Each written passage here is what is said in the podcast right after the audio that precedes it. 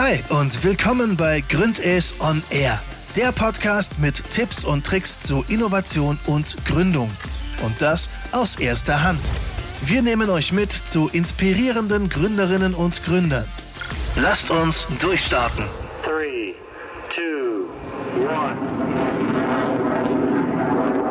Hallo zusammen, willkommen bei Gründes on Air. Ich freue mich, dass ihr wieder eingeschaltet habt. Ich bin Jana, Innovationsmanagerin bei Gründes und habe heute den Mike von Coco bei mir. Hi Mike. Hi. Äh, heute geht es um das Thema Nachhaltigkeit bzw. nachhaltiges Start-up. Der Mike kommt nämlich von Coco, einer Nachhaltigkeits-App, die Modeunternehmen hilft, ihren CO2-Abdruck zu senken. Das heißt, äh, das wirklich um diesen Megatrend, sag ich mal, Neoökologie, Nachhaltigkeit, nachhaltiges Wirtschaften, ähm, ist der Fokus heute. Mike, kannst du vielleicht noch mal ganz kurz in deinen eigenen Worten zusammenfassen, was Coco so ausmacht?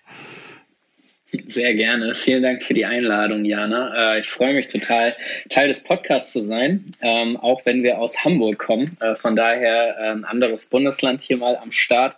Was wir bei Coco machen, ist tatsächlich, wir berechnen CO2-Emissionen entlang der Wertschöpfungskette von Fashionprodukten. Und wie du schon richtig gesagt hast, haben wir dafür eine App entwickelt, die Marken und Online-Shop ähm, BetreiberInnen hilft, ähm, überhaupt Transparenz über ihren CO2-Fußabdruck zu bekommen, aber den natürlich dann auch zu senken. Mhm. Spannend, klingt sehr interessant. Wie seid ihr dazu gekommen, ähm, ein nachhaltiges Startup in diese Richtung zu gründen? Mhm. Ja, ich glaube, es ist sehr intrinsisch motiviert. Und dazu gibt es eigentlich eine ganz coole Story, die ich vielleicht einmal ein bisschen ähm, erzählen will. Und zwar ging die Reise von Coco in einem Surferhostel in Kolumbien los. Also ganz typisch, äh, man sitzt irgendwie abends bei einem Bierchen zusammen und fragt die andere Person im Hostel, hey, where are you from? Ja, und da hat mir mein Mitgründer Philipp dann entgegnet, äh, ja, Hamburg, Germany. Ich so, okay, so klein ist die Welt. Ähm, ich komme nämlich auch aus Hamburg. Und ja, was wir dort festgestellt haben, ist, ähm, dass die Auswirkungen vom Klimawandel echt enorm ähm, spürbar waren. Die Locals haben dort ihre Häuser verloren aufgrund des steigenden Meeresspiegels. Äh, überall war Plastikmüll und ähm, bei mir hatte sich schon, ja, sagen wir mal so nachhaltiges Konsumieren ähm, damals ja so zwei, drei Jahre etabliert. Äh, ich habe in meinem Studium in Schweden sehr viel mich mit Dokumentation auseinandergesetzt, äh, habe auf vegane Ernährung umgestellt und ähm, für mich war das schon irgendwie klar, dass ich das im Privaten inne habe. Und ähm, dementsprechend lag es dann nicht mehr so fern, ähm, mit Philipp dann zu sagen, hey komm, wir müssen irgendwie was verändern, lass uns doch mal eigene Ideen entwickeln, wie wir ähm, auch unseren Beitrag dazu leisten können, etwas gegen den Klimawandel zu tun. Das war eigentlich so der erste Antrieb. Ähm, und dann haben wir gesagt, wenn wir wieder zurück in Hamburg sind irgendwann, ähm, dann lass uns doch mal so Workshop-mäßig immer mal wieder austauschen, schauen, in welche Richtung das gehen kann und wie wir irgendwie uns, uns ergänzen können. Also war da schon der Wunsch eines nachhaltigen Startups immer da. Und da kamen dann einige ähm, Punkte auf dieser Reise dazu, die ich auch gerne noch ausführen könnte. genau, also wie bist du denn auf Fashion dann gekommen? Weil äh, du hast gesagt, mhm. du hast dich vegan ernährt, es gab äh, mhm. das Müllproblem und so weiter. Also es sind ja eigentlich so ganz mhm. andere Dinge außerhalb von Fashion. Richtig. Ja, es ist äh, so, die Frage ist super, weil ähm, ich bin jemand, der sich für viele Themen begeistert und ich habe eigentlich einen Hintergrund äh, aus Marketing und Sales und ähm, auch so Konsumgüterindustrie. Das heißt, es würde eigentlich viel näher liegen, ähm, vielleicht die Lebensmittelindustrie zu verändern oder irgendwie in die Richtung zu denken. Unser Ausgangspunkt war eigentlich ein ganz anderer und zwar haben wir gesagt, ja, wie sind wir denn nach Kolumbien gekommen mit dem Flugzeug? Und äh, damals war so dieses ähm, Thema CO2-Kompensation im Fliegen ähm, noch nicht ganz so bekannt wie heutzutage vielleicht. Ähm, aber natürlich habe ich damals auch meine Flüge ausgeglichen, hatte mit Philipp darüber gesprochen und gesagt, hm, warum gibt es so eine Lösung denn nicht für den Mikromobilitätsmarkt? Da war auch dieses Thema mit den ganzen E-Rollern kam gerade, ähm, das Thema ähm, Auto-Sharing-Dienste war groß und wir wollten da eine gewisse Transparenz schaffen, dass da Emissionen anfallen und es irgendwie einfach machen für Leute, ähm, diesen CO2-Wert zu sehen und irgendwie mit einem kleinen Klick und einer kleinen Spende etwas Gutes zu tun für nachhaltige Projekte, die zum Beispiel ähm, Plastikvermeidung oder Plastikreduzierung dann eben auch zur Folge haben. Also so ein bisschen geguckt, in welche Richtung kann das gehen. Ähm, ziemlich schnell ähm, Gespräche geführt mit den großen äh, E-Roller-Herstellern, mit den großen Firmen im Bereich Carsharing, ähm, denen unsere Idee vorgestellt sehr rough alles, also noch nicht ausgearbeitet. Wir haben sehr viele Umfragen gemacht und so. Und dann ähm, aus Konsumentensicht hat das Ganze schon Sinn gemacht, aber aus äh, Herstellersicht nicht. Die haben gesagt, hm, das Thema E-Mobilität wird in der Gesellschaft eh schon als viel nachhaltiger empfunden auch wenn natürlich Emissionen bei ähm, der Herstellung der ähm, Batterien und so weiter anfallen. Ähm, das heißt, da würde es dann langfristig eher einen Impact haben. Das ist aber nochmal ein anderes Thema. Jedenfalls haben die gesagt, ähm, dass der Markt dafür noch nicht reif genug ist. So, und das war dann sozusagen unser erster ähm, Anstoß und ähm, dann ging es nochmal wirklich in Recherche und Analyse, in welche Märkte sind denn davon ähm, viel, viel mehr betroffen oder welche haben vielleicht schon so eine schlechte Reputation. Da lag natürlich die Fashion-Industrie auf der Hand. Ähm, Vielleicht noch ein Fakt hier. Äh, die Fashion-Industrie ist tatsächlich die zweitschädlichste Industrie der Welt hinter der Ölindustrie und macht mehr Emissionen aus als die Kreuzfahrt- und Schifffahrtindustrie zusammen. Und das war für uns damals auch so ein bisschen ein kleiner What the fuck-Moment, mhm.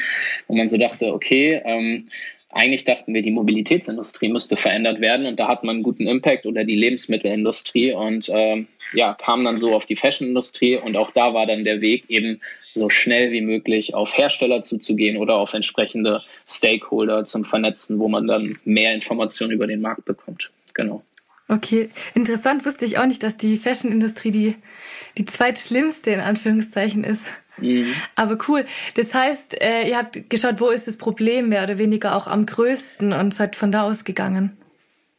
Richtig, genau. Da spricht man ja vom sogenannten äh, Product Market Fit. Ne? Also ähm, du schaust dir ähm, auch wieder ein anderes Modell, sehr lean nenne ich es jetzt mal, Lean Startup Modell ähm, an. Okay, wie können wir schnellstmöglich auch testen, ob dieser Product Market Fit gegeben ist. Ähm, also das, was ich eben als letztes gesagt habe, eben durch Umfragen oder durch schnelles Händler, Händlerin-Feedback irgendwie festzustellen, okay, passt das? Ne? Und ähm, dieses Hypothesen validieren. Also die Annahme ist, ist ähm, ist der Bedarf im Markt wirklich so groß, dass die Marken ihren CO2-Fußabdruck wollen? Wollen Konsumentinnen darüber aufgeklärt werden, wie nachhaltig eine Firma ist? Das sind so Sachen, die wir irgendwie als erstes uns gefragt haben und ähm, was dann durch Umfragen bestätigt wurde und dann auch am Markt bestätigt wurde. Mhm.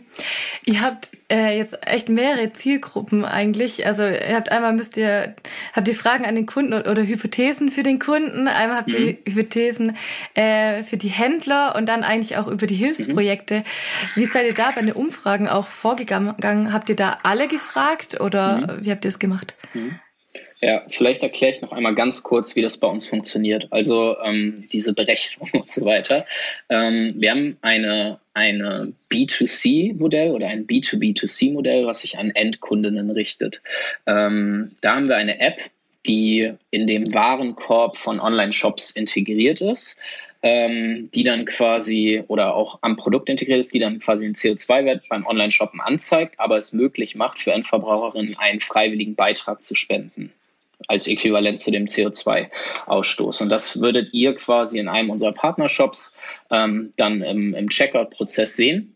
Ähm, beispielsweise bei einem T-Shirt von 30 Euro steht da dann vielleicht 50 Cent oder 75 Cent und davon nehmen wir uns einen Teil für unsere Dienstleistung und der Rest geht dann eben in diese Umweltschutzprojekte wenn man eben auf den Button klickt. Ähm, das ist die eine Dienstleistung. Die andere Dienstleistung, die wir anbieten, die ist tatsächlich B2B, also gegenüber den Marken und Herstellern, Herstellern, dass wir halt eben sagen, hey, wir gehen mit euch komplett ähm, vom rohen Produkt, meinetwegen Baumwolle, ähm, bis zu dem Zeitpunkt, wo ihr eure Ware an eure Kunden verschickt, einmal alles durch. Da sind dann verschiedene Prozesse wie Stickerei, Näherei, Veredelungsprozesse. Also die Reise eines T-Shirts äh, wird, da, wird da dann halt einmal transparent gemacht. Ähm, die Daten, die wir nicht bekommen, basieren dann halt eben auf Datenbanken, aber es ist sehr genau. Das ist auch ein Alleinstellungsmerkmal von uns. Und für diesen ganzen Service, der nimmt ja bei uns ähm, sehr viel Zeit in Anspruch und die Implementation in deren Online-Shops nehmen wir eine Gebühr gegenüber den Händlerinnen. Das heißt, da haben wir so zwei ja, verschiedene äh, Anknüpfpunkte. Mhm. Ähm, und das dritte sind tatsächlich die Projekte natürlich. Ähm, und um deine Frage zu beantworten, wie wir das Ganze validiert haben, ist, wir haben tatsächlich pro ähm, Kategorie, nenne ich es jetzt einfach mal, oder pro Zielgruppe dann halt eben entsprechende Fragenkataloge ähm, gemacht. Bei den Projekten war es am Anfang sehr subjektiv und sehr auch intrinsisch angetrieben von uns, welche Projekte wollen wir denn unterstützen. Ähm, später auf unserem Weg haben wir dann Hilfe von einer externen Beratung bekommen, ähm, die dann auch wieder auf beide Zielgruppen zugegangen ist und dann gefragt hat, ähm, welche Projekte würdet ihr unterstützen, halt jetzt mal grob gesprochen. Ne? Da wurden dann verschiedenste Sachen gefragt, von Ozean hin zu Wald, hin zu soziale Aspekte und so weiter, dass wir dann auch Aussagen darüber treffen konnten, Mensch, was wollen die Menschen denn am meisten unterstützen und was hat den größten Impact und so weiter. Ähm, weil wenn ich dich frage und deine Kolleginnen und deine Freundin, würde wahrscheinlich jeder irgendwie was anderes sagen. Das stimmt, da hat jeder seine Meinung. Und wie war das? Du hast gesagt, äh, ihr hattet eine Beratungsfirma dann an Bord. Mhm. Äh, war das dann auch ein Vorteil mit äh, der Nachhaltigkeit? Haben die das einfach so gemacht oder habt ihr das dann wirklich zugekauft, mehr oder weniger? Er glücklicherweise hat, wir hatten mal wieder Glück. ähm, wir haben äh, im Zuge von einem Wettbewerb eben ein so ein dreimonatiges ähm, ja, Beratungsprojekt sozusagen gewonnen. Ähm, und das war eine Agentur, die auch speziell oder eine Beratung, die speziell darauf ausgelegt war, auch zum Thema Nachhaltigkeit. Und wo wir gesagt haben, okay, ähm, wir haben es am Anfang über auch irgendwelche Umfragetools wie Apinio und eigene Umfragen versucht, äh, selbst abzubilden. Aber um das ganzheitlich und wissenschaftlich nochmal aufzuziehen, ähm, haben die uns dabei unterstützt. Das war in dem Fall dann für uns kostenlos. Ähm, genau. Vielleicht hier auch gerade nochmal ein Tipp von dir Richtung äh, Validierung, Umfragen. Würdest du es nochmal mhm. mit der Beratung machen oder meinst du auch gerade am Anfang ist dieses selbstständige Nachfragen wichtig und online oder persönlich? Was sind so deine Tipps ja. da? Ja, also die Beratung erstmal komplett außen vor lassen, das Erfolg, wenn man selber Geld hat oder irgendwie später im, im Prozess ist. Am Anfang bedeutet eigentlich oder wäre mein Tipp, machen, machen, machen. Ähm, ich würde tatsächlich ähm, digitale Tools nutzen und ich würde alle möglichen Kanäle nutzen, um so viele Umfrageergebnisse wie möglich zu bekommen, die irgendwie valide sind. Ähm, ich meine, als Student oder Studentin ist man ja sowieso darauf gepolt, äh, nicht irgendwie biased zu sein oder halt zu gucken, wie stelle ich jetzt die Fragen und so. Also ich glaube, das sind so Basics im Rahmen von wissenschaftlichen Arbeiten, die man dann auch wirklich in der Praxis anwenden kann. Ähm, da gibt es echt coole Tools ähm, und ich würde niemals Geld dafür ausgeben, weil äh, jede, jede Umfrage, die man selbst macht, hilft einem auch besser Sachen zu verstehen. Und ich würde auch teilweise ins Qualitative gehen. Also ähm, wir haben tatsächlich dann auch Fokusgruppen gemacht beispielsweise ähm, oder Experteninterviews oder wirklich uns die Zeit genommen, speziell mit den Marken zu, zu sprechen. Und das hat dann auch ähnlich wie jetzt so eine Podcast-Folge natürlich dann mal eine halbe Stunde, Stunde oder länger gedauert. Und daraus kann man sehr, sehr viel ziehen. Also darauf würde ich am Anfang gehen, versuchen persönliche Gespräche ähm, direkt mit der Zielgruppe zu machen, damit man das Wertvollste für sich rausziehen kann. Okay, super.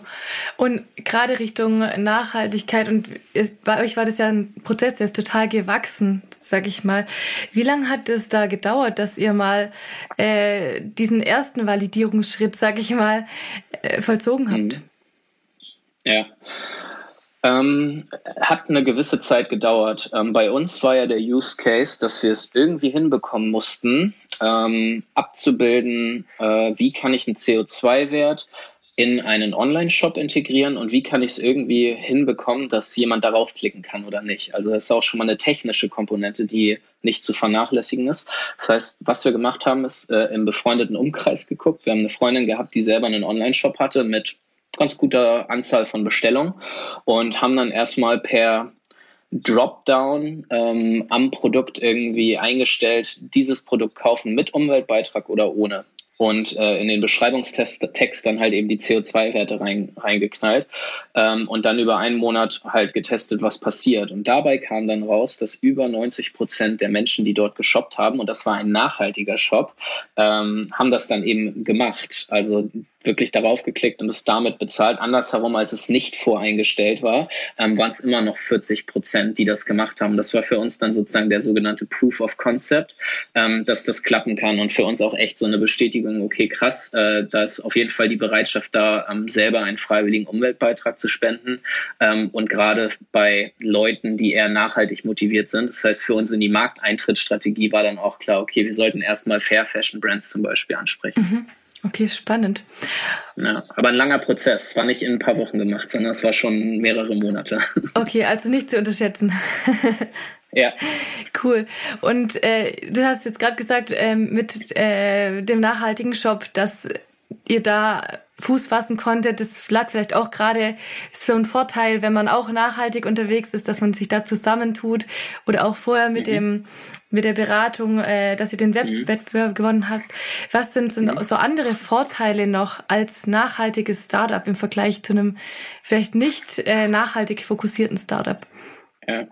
ja, immens viele Vorteile gibt es. Also einmal ist das Thema absolut relevant, nicht nur aus gesellschaftlicher Ebene oder moralischer, ethischer Sicht, sondern auch ähm, aus Business-Sicht. Also ich glaube, alle Firmen, die nicht darauf setzen, in irgendeiner Art und Weise nachhaltiger zu werden, ist ein sehr geflügeltes Wort, aber halt irgendwie sich damit auseinanderzusetzen, werden nicht bestehen. Das hat der Google-CEO gerade auch letzte Woche wieder gesagt, ähm, dass man nicht Talent attracted, wenn man halt eben nicht Richtung äh, Carbon Neutrality geht.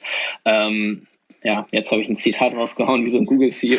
Für mich hier gerade ganz wichtig. Nein, Spaß. Aber ähm, also das erstmal so als Grundvoraussicht. Ähm, das Thema, was du gerade meintest, dass es irgendwie cooler ist, sich zu vernetzen oder so. Also diesen Spirit, den nehme ich total wahr. Also ich lebe ja jetzt auch nur mal in meiner Sustainability Bubble, aber jede Person, die du irgendwie kontaktierst, die irgendwelche Schnittmengen zum Thema Nachhaltigkeit, Konsumieren ähm, irgendwie hat oder in, in, in jegliche Richtung, ist tendenziell viel offener mit dir zusammenzuarbeiten und auch ähm, gegenseitig zu unterstützen, weil der innere Antrieb so groß ist, was wirklich zu verändern und es einfach notwendig ist. Das ist schon mal cool. Also gibt es so ein paar Stories, wo ich einfach auf LinkedIn tatsächlich CEOs von großen Firmen im Bereich Carbon Accounting oder große ähm, Konsumhersteller äh, angesprochen habe und irgendwie Feedback zu unserem Pitch Deck brauchte oder irgendwie Ansatzpunkte.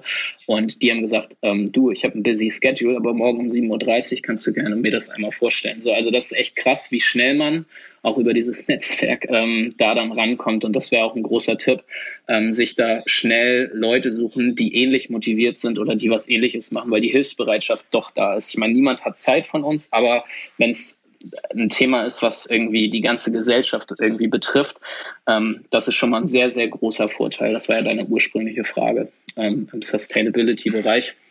Ja, und sonst hat das natürlich auch monetäre Vorteile gegenüber Investoren.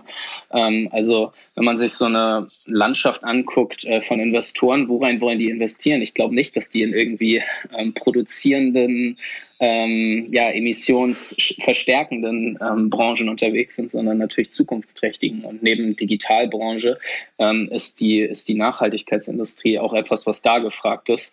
Und das Thema, wie kann man ähm, ja, Business mit dem Thema Nachhaltigkeit verbinden, ist, glaube ich, so das heißeste Thema, wo auch Investoren gerne rein investieren. Das war bei uns aber überhaupt nicht ausschlaggebend. Also wir haben sogar am Anfang überlegt, ob wir eine gemeinnützige ähm, Gemeinnützigkeit anstreben, ob das mit unserem Businessmodell vereinbar ist oder nicht. Ja. Okay, mega cool. Also echt total viele Vorteile. Ich bin begeistert auf jeden Fall. Du hattest gerade noch gesagt, äh, ihr hattet noch überlegt, ob ihr ähm, nicht unbedingt mit Investoren das macht oder ähm, ja, vielleicht auch als Verein und so weiter. Ähm, wie kam es mhm. zu der Entscheidung, dass ihr jetzt so geworden seid, wie ihr, wie ihr seid? Mhm. Ähm, tatsächlich war es so, wir haben geguckt, wie können wir den größten Impact ähm, kreieren? Ähm, wie können wir es schaffen, schnell etwas zu verändern? Und tatsächlich war es dann ziemlich schnell klar, also wir haben mit so Firmen wie Viva Con Aqua zum Beispiel gesprochen, die extrem viele ähm, Rechtsformen auch haben, was man vielleicht gar nicht so weiß. Also Experten auf diesem Bereich, äh, wie kann man Businessmodelle machen ähm, im, im Bereich Nachhaltigkeit und festgestellt, okay, wir brauchen eine UG oder wir brauchen eine GmbH auch langfristig, um ähm, eventuell Fremdkapital einzusammeln. Also wir wurden am Anfang gefördert und müssen dann halt schauen, wie bestehen wir langfristig, wenn wir es nicht selbst aus eigenen Umsätzen schaffen würden. Das heißt, da war dann die Entscheidung ziemlich schnell klar ähm, dass wenn wir schnell und groß werden wollen, schnell wachsen wollen, schnell groß werden wollen, dass wir da leider in Anführungsstrichen ähm, eine GmbH werden müssen. Äh, das hat dann so ein bisschen gegen die Gemeinnützigkeit ähm, gegen die Gemeinnützigkeit gesprochen. Bei uns ist halt noch das Thema, wir nehmen ja quasi Spenden ein und äh, müssen die dann als Ausgabe wieder an Projekte geben was auch noch so ein paar steuerliche Hintergründe und Hürden und Herausforderungen ähm, beinhaltet hat, äh, wo wir tatsächlich auch so einen halbjährigen Prozess mit dem Finanzamt hatten, ähm, dass wir das auch so genau machen dürfen und so weiter. Also man wird dann auch durch die deutsche Bürokratie manchmal ein bisschen eingeschränkt und muss sich da ganz genau mit auseinandersetzen, äh, welche Rechtsform macht jetzt am meisten Sinn für unser Geschäftsmodell. Das war bei uns am Anfang ein sehr großes Thema, wo auch wieder der Hinweis wäre, sich mit entsprechenden Menschen, die vielleicht ähnliches erlebt haben, auseinanderzusetzen und sich gegenseitig zu helfen. Okay, interessant. Auch äh, das Richtung Finanzamt, daran denkt man wahrscheinlich initial immer gar nicht erst und ja. ja. und nachher das äh, Thema schlechthin. mhm. Was gibt es denn noch so für weitere besondere Hürden ne, als nachhaltiges Startup, die dir noch so einfallen? Mhm. Du meinst so nachhaltiges Startup versus genau, ich es jetzt mal normales Startup. Ja. Ähm, ja, tatsächlich das äh, größte Thema, wie monetarisiere ich meine Idee? Ähm, und zu schauen, ist der Markt, in dem ich mich tummel, ähm, bereit dafür? Ähm, Habe ich da gegebenenfalls sogar Nachteile? Ne? Also manchmal ist es ja so, nehmen wir an, du möchtest irgendwelche ähm, Produkte herstellen und besonders nachhaltig herstellen, dann bedeutet das für dich erstmal initial wahrscheinlich mehr Kosten als jemand, der mh, hm, sich seine Produkte aus China irgendwie sourced oder so. Ähm, das heißt, da muss man gucken, kann man sich so doll abgrenzen und kriege ich das finanziell so gestemmt, dass ich langfristig vielleicht sogar einen Vorteil dadurch habe. Also das wären so die, die Nachteile, wo ich oder Dinge, worüber ich nachdenken würde und ähm, wo es, glaube ich, auch großer äh, Transparenz, Aufklärung, Marketing auch irgendwie bedarf. Also ich würde schauen, wie, ähm, wie können wir uns auch entsprechend dann so klar und offen, transparent positionieren, dass ähm, diese initialen Nachteile dann zu Vorteilen werden. Also da in die Richtung würde ich mir das am meisten anschauen.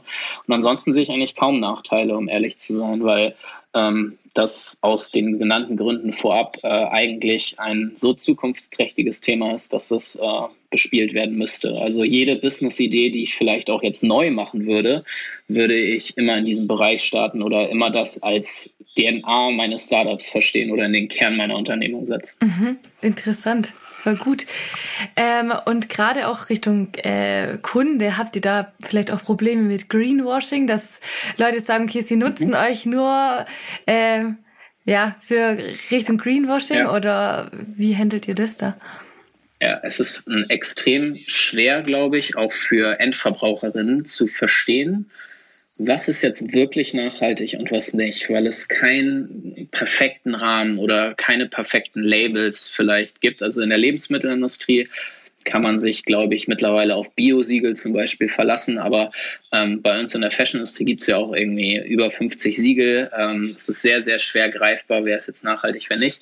Ähm, und das Thema jetzt bei uns speziell, ähm, wir wollen ganz klar aus der Greenwashing-Schublade natürlich raus und ähm, es gibt bei uns zwei Sachen, wo wir uns klar differenzieren. Das eine ist, wir gehen ja die Wertschöpfungskette mit unseren Kundinnen durch. Das heißt, wir vorselektieren eigentlich schon. Und wenn jemand da nicht so transparent ist, ähm, dann wollen wir in der Regel auch nicht mit denen zusammenarbeiten. Also was diese individuelle Berechnung angeht, da kriegen die auch Tools von uns an die Hand, wie sie das vielleicht dann auch äh, transparent ähm, kommunizieren können. Ähm, die haben mehrere Vorteile dadurch, dass wir das mit denen individuell machen. Wir bieten aber auch unser Tool einfach allen möglichen Händlern an. Also jeder kann dieses Tool auf seiner Seite integrieren, was dann teilweise einfach Standardwerte ausspuckt, ähm, macht es aber so möglich, schnell ähm, aktiv etwas gegen den Klimawandel zu tun. Also da wollen wir uns nicht verschränken, sondern es ist ja eine einfache Möglichkeit, etwas Gutes zu tun. Weil wer setzt sich ehrlicherweise nach der Uni oder nach der Arbeit abends hin und öffnet die Seite von der NGO und spendet aktiv was? Das heißt, das ist schon mal tendenziell nicht schlecht.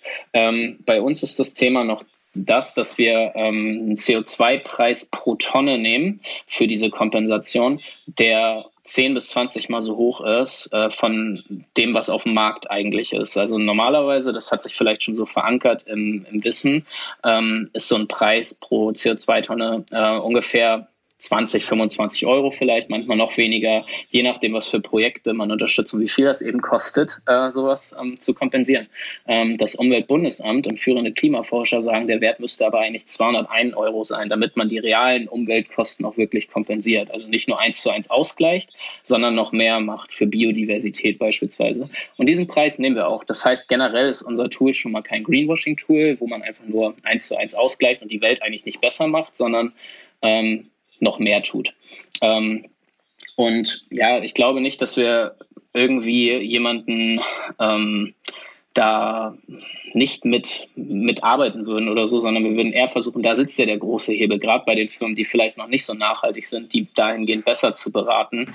Ähm, deswegen sehe ich Kompensation auch nicht als Freikaufen oder als Ablasshandel oder als schnelle Möglichkeit, irgendwie mal was zu tun, weil der langfristige Hebel liegt eben darin, vorab schon was zu reduzieren, wo wir mit den Marken wirklich ansetzen und auch Aufklärung und Transparenz zu schaffen, dass ich vielleicht bei meiner nächsten Konsumentscheidung, wenn ich jetzt unser Tool genutzt habe, vielleicht dann nächstes Mal anders entscheide. Also eigentlich auch ein ganz krasser Gedanke, den ich ab und zu habe, so morgens ist, ähm, wäre natürlich am besten, wenn man unser Tool nicht nutzt, weil man entweder weniger gar nicht kom äh, kom äh, konsumiert, sondern halt eben auf Secondhand umsteigt oder halt seine Klamotten so lange trägt, äh, dass sie da auseinanderfallen oder so.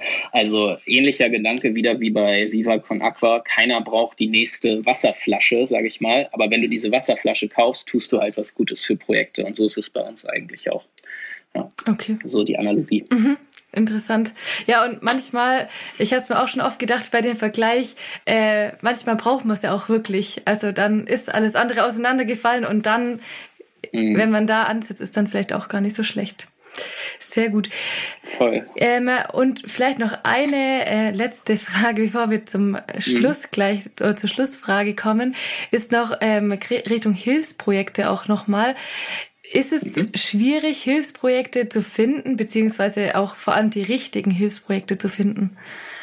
Ja, das ist witzig. Ich komme genau aus dem Webinar, äh, wo es genau um dieses Thema ging.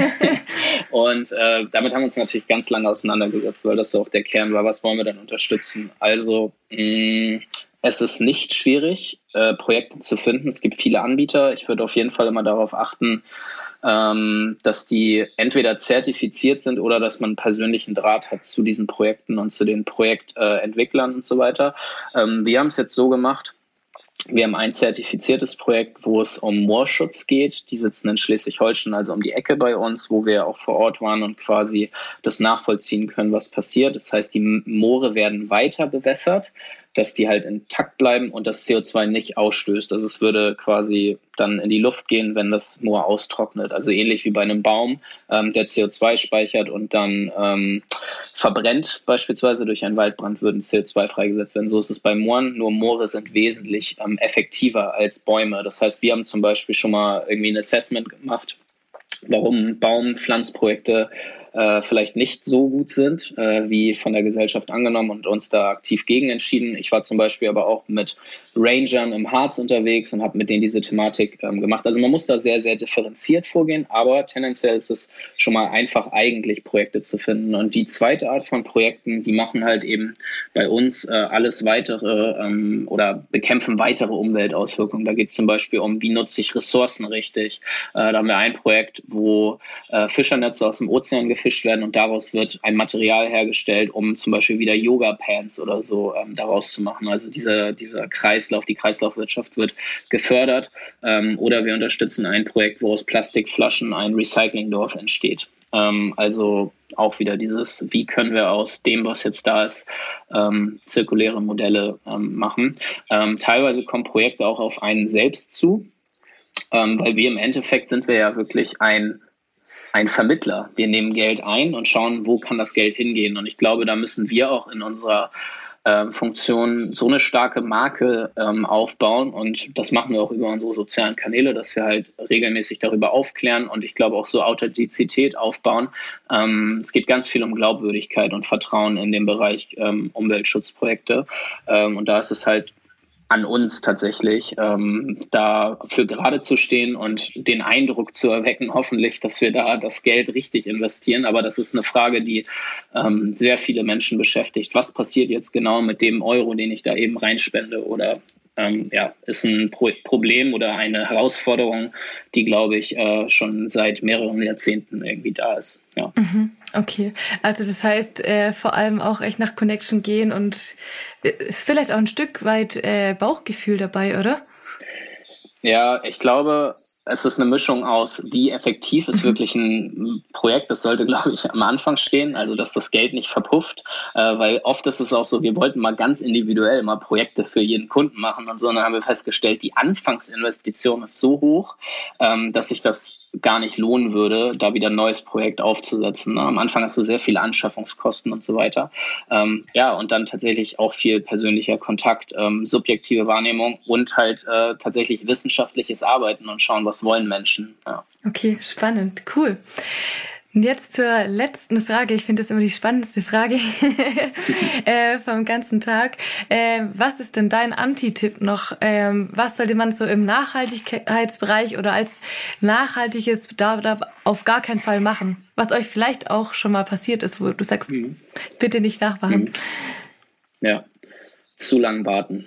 Ähm, Klimawandel ist jetzt da. Ähm, es ist extrem drastisch. Äh, wir haben jetzt hier ein sehr lustiges, offenes Gespräch geführt über ein sehr wichtiges Thema unserer Zeit. Ich glaube, äh, der nächste Tag, wo man was ändern kann, ist halt morgen. Und äh, ich würde immer direkt rausgehen und sagen, ähm, lieber was falsch machen oder on the go irgendwie lernen, als ähm, zu oft sich damit beschäftigen, ist das jetzt richtig, was ich tue und so weiter. Also eher rausgehen und machen, machen, machen und gegebenenfalls aus den Fehlern lernen, als gar nichts zu tun. Und das Schlimmste, was man machen kann, ist, wenn man seine Idee nicht verraten will, weil im Endeffekt äh, geht es nicht um die Idee, die man hat, die kann noch so gut sein, sondern es geht darum, die auf die Straße zu bringen. Also ich glaube nicht, dass wir jetzt hier die allerkrasseste Idee haben oder wo noch nie jemand drüber nachgedacht hat. Das Schwierige ist dann wirklich daraus ein Business zu kreieren.